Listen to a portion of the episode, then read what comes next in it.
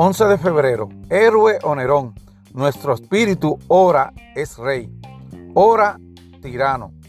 Rey cuando atiende la virtud, cuida la salud del cuerpo que tiene encomendado y no le ordena nada vergonzoso ni vil.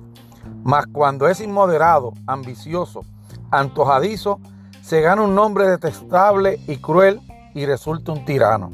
Séneca. Según el dicho, el poder absoluto corrompe por completo. A primera vista es cierto. El pupilo de Séneca, Nerón, y su letanía de crímenes y asesinatos es el ejemplo perfecto.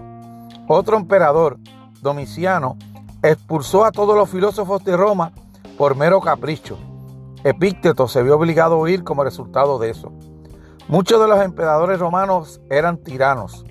No obstante, no mucho tiempo después, Epícteto entablaría una amistad muy cercana con otro emperador, Adriano, quien ayudaría a Marco Aurelio que llegara al trono, uno de los mejores ejemplos de un sabio rey filósofo. Así que no está claro que el poder siempre corrompa. De hecho, en muchos casos depende de la fortaleza interior y la conciencia de los individuos, de lo que valoran, qué deseos controlan, si comprenden la justicia e imparcialidad y son capaces de contrarrestar las tentaciones que suponen la riqueza ilimitada y el respeto. En tu caso ocurre lo mismo, tanto personal como profesional, tirano o rey, héroe o Nerón. ¿Qué quieres ser?